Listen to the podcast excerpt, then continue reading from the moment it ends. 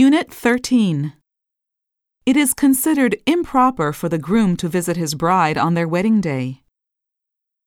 Ms. Hart, we are sorry to tell you that your sales figures during the past three months are quite inadequate, and we will have to let you go.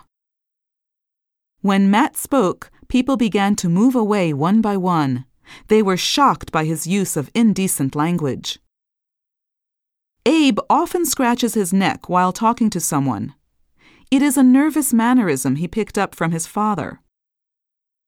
Meg's fixation about marrying Tom is beginning to affect her relationship with him. It is wonderful to listen to what children say because they are so free of inhibitions. I'm sending you a copy of my high school diploma and school transcripts with this application letter. When applying for the teaching position, you are required to submit your curriculum vitae accompanied by validated credentials. The Ministry of Internal Affairs and Communications is responsible for keeping all the archives in order. Lithuania's zealous efforts for liberty were finally rewarded. The country won independence from Russia.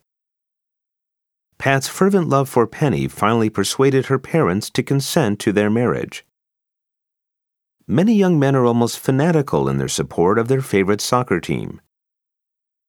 The new tax law was neutralized by the opposition party, and all its potential benefits were lost. The water bill was annulled as a result of petitions filed by groups of citizens opposing the rate increase. If one party fails to present accurately audited accounts by March 31st, this agreement will be invalidated. Due to the trade imbalance, our country will have to accept mandatory import quotas. Attending elementary school and junior high school is compulsory for everyone. We are running low on fuel.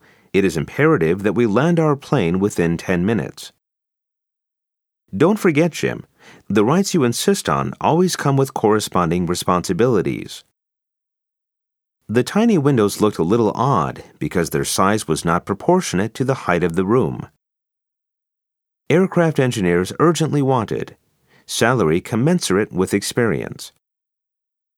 This beautifully designed media center was subsidized by the State Department's Local Identity Enhancement Project and was constructed by our company.